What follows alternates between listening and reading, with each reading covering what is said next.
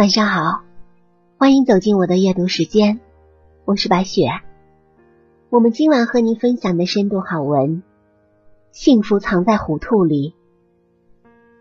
前两天偶然翻到一个韩红的热门采访视频，在视频中，主持人问了他这样一个问题：“较真给你带来了什么？”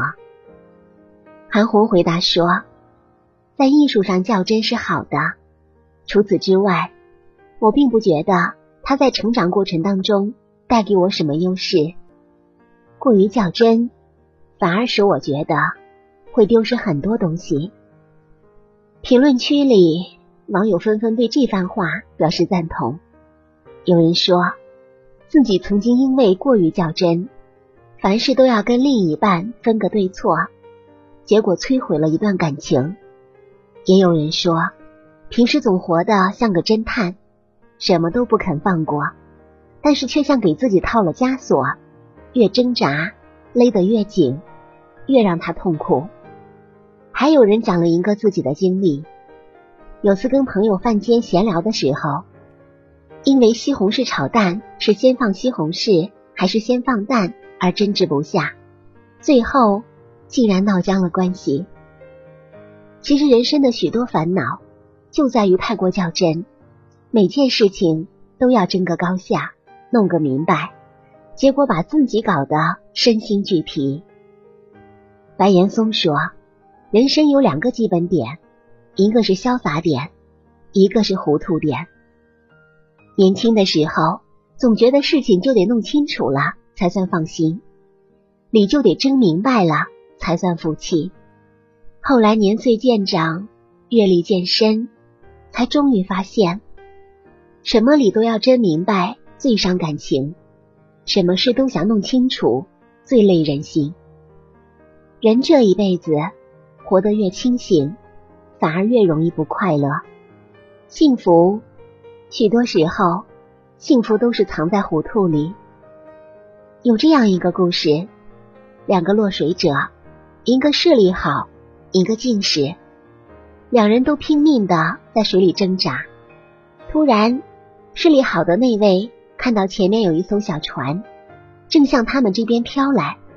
患有近视的那位模模糊糊的也看到了，于是两个人都奋力的向小船游去。游着游着，视力好的那位泄气停了下来，因为他看清了，那不是一艘小船，而是一截空朽的木头。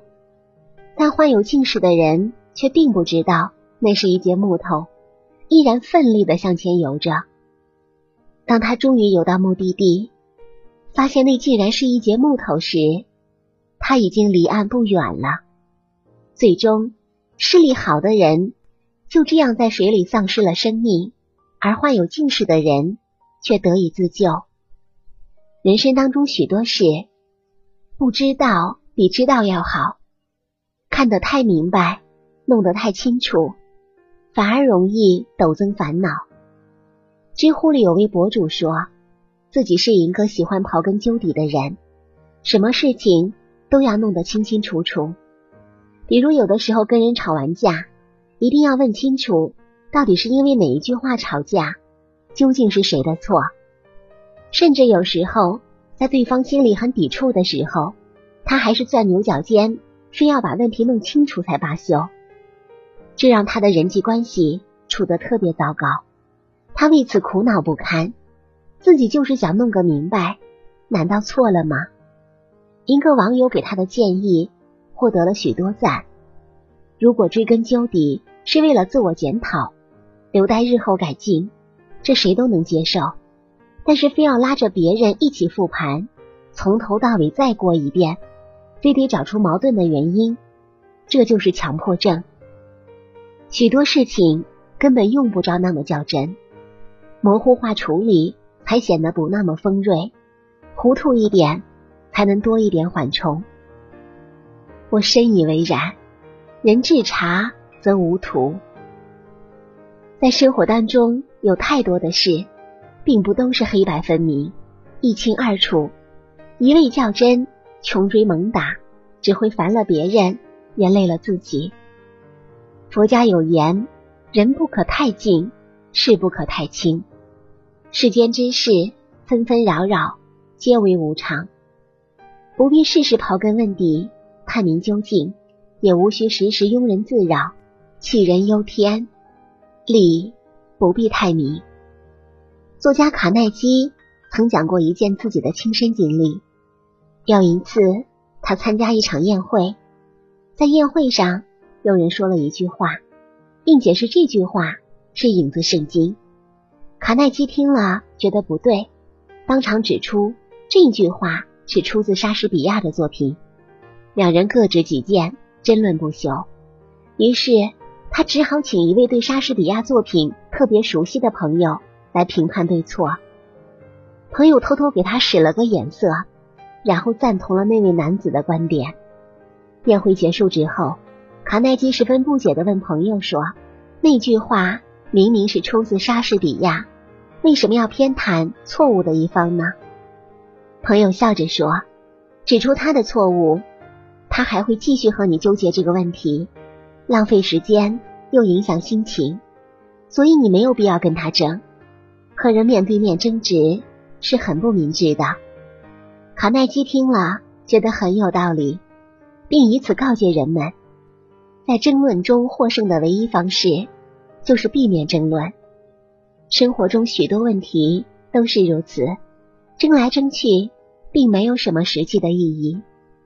你觉得春天美，他觉得秋天好；你认为自由职业才潇洒，他认为稳定工作才靠谱；你觉得仪式感很重要。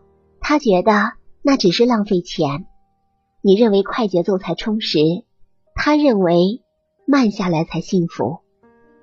许多问题并没有标准的答案，每个人的认知不同，站的角度不同，衡量同一件事情的标准也会不一样。所以没有必要非要争个对错，比个胜负。许多时候，赢了道理，反而输了感情。杨绛在我们仨里记录过一件事，他和钱钟书有次因为一个法文单词的读音争得面红耳赤，说了许多伤感情的话。最后在一位法国夫人的公断下，判定杨绛对，钱钟书错。杨绛虽然赢了，却觉得无趣，很不开心。钱钟书输了，当然也不开心。那次吵架之后，杨绛突然意识到。争吵完全没有必要，两个人争来争去，改变不了读音的规则，反而坏了彼此的性质，伤了两个人的感情。道德经有言：“圣人之道，为而不争。”真正智慧的人，忍辱不变，寡言不争，不屑于较真，因为他们明白，越较真越耗费心力，越争辩。越伤害感情。这世上的事情，从来都是公说公有理，婆说婆有理，很难绝对分得清。若非原则问题，不必非得争个输赢，辩个明白，懂得适当装糊涂，才是大智慧。《红楼梦》里有这样的记载：有一回，王熙凤为了讨好贾母。故意当众捉弄刘姥姥，用滑溜溜的筷子让刘姥姥夹鸽子蛋，还在刘姥姥头上横三竖四的插了许多五颜六色的花，把她打扮成了一个风流的老妖精，逗得众人捧腹大笑。按理说，当众扮丑、出尽洋相，还被众人嘲弄取笑，放在谁身上都不免生气。但刘姥姥不仅没有计较。还顺势拿自己开涮。我虽然老了，年轻时也风流，爱个花儿粉儿的。今天索性做个老风流。